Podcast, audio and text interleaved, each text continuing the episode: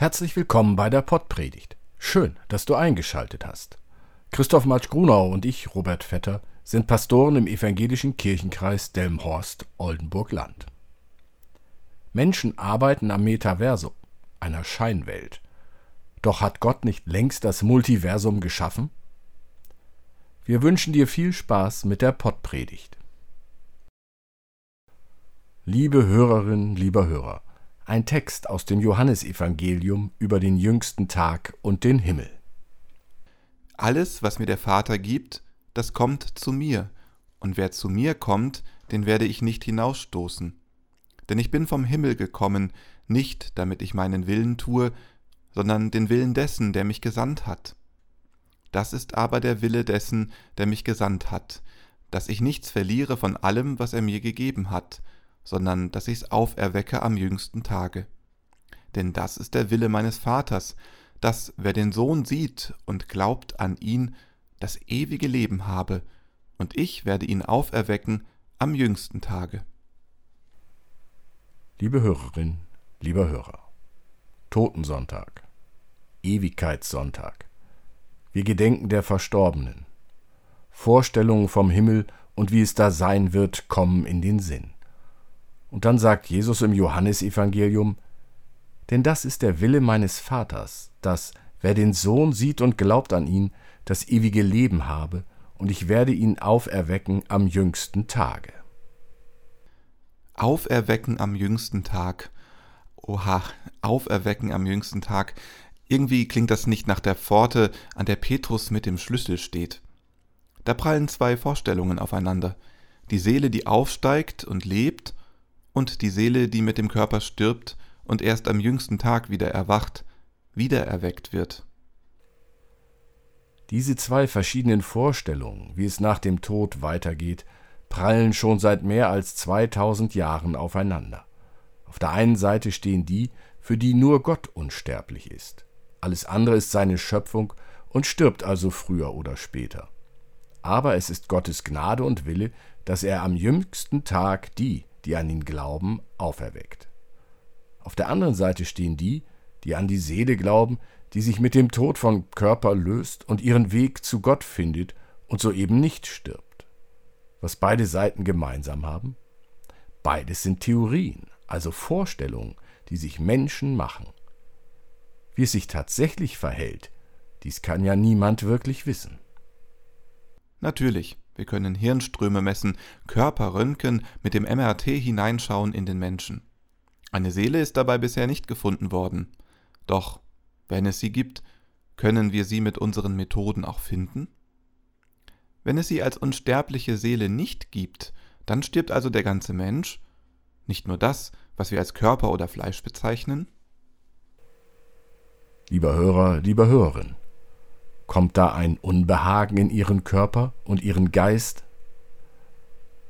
Macht die Vorstellung Angst, dass es eine unsterbliche Seele nicht gibt?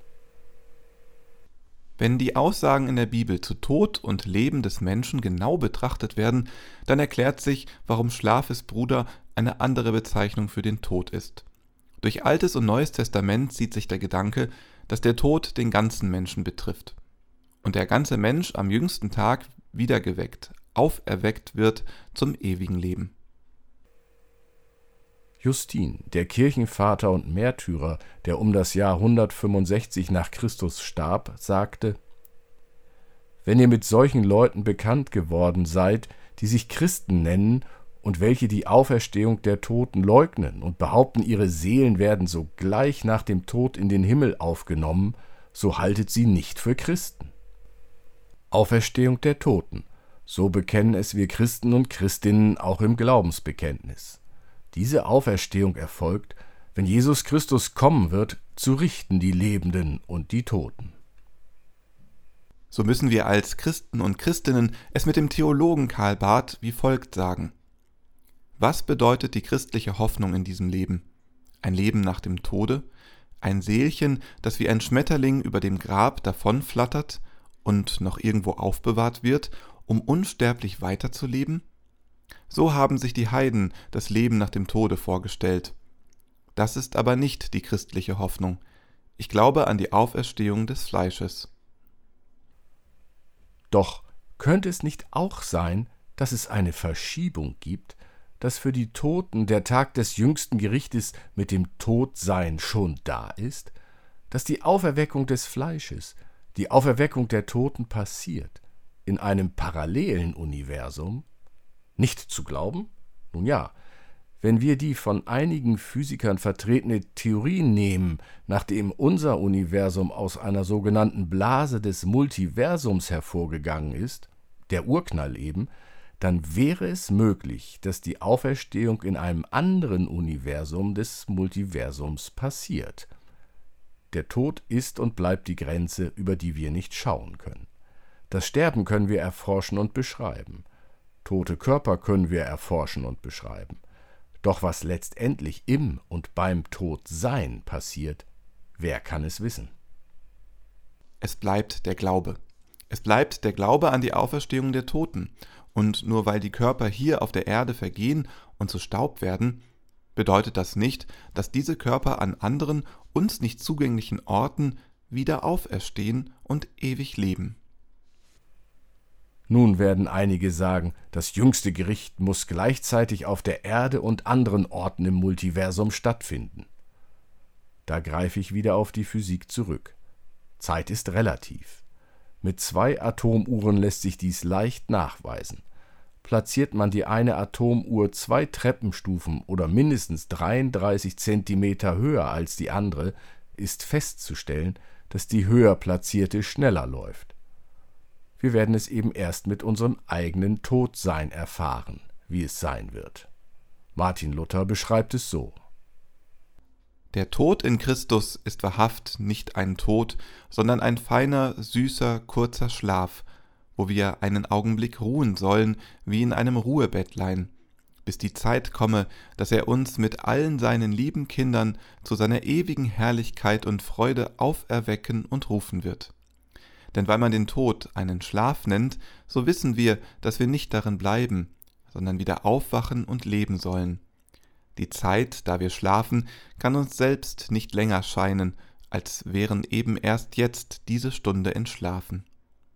Dann werden wir in einem Augenblick aus dem Grab und der Verwesung lebendig, ganz gesund, frisch, mit reinem, hellem, verklärten Leib unserem Herrn und Heiland Christus in den Wolken entgegenkommen. Es bleibt der Glaube, der Glaube an die Auferstehung der Toten, wann und wie und wo auch immer dies geschieht. Es bleibt der Glaube, der Glaube an die Auferstehung der Toten. Amen. Gott umhülle dich, dass dir die Luft zum Atmen bleibt, dass dir Feuer zum Wärmen bleibt, dass dir Wasser zum Tränken bleibt, dass dir Erde zum Leben bleibt. Gott umhülle dich. Amen.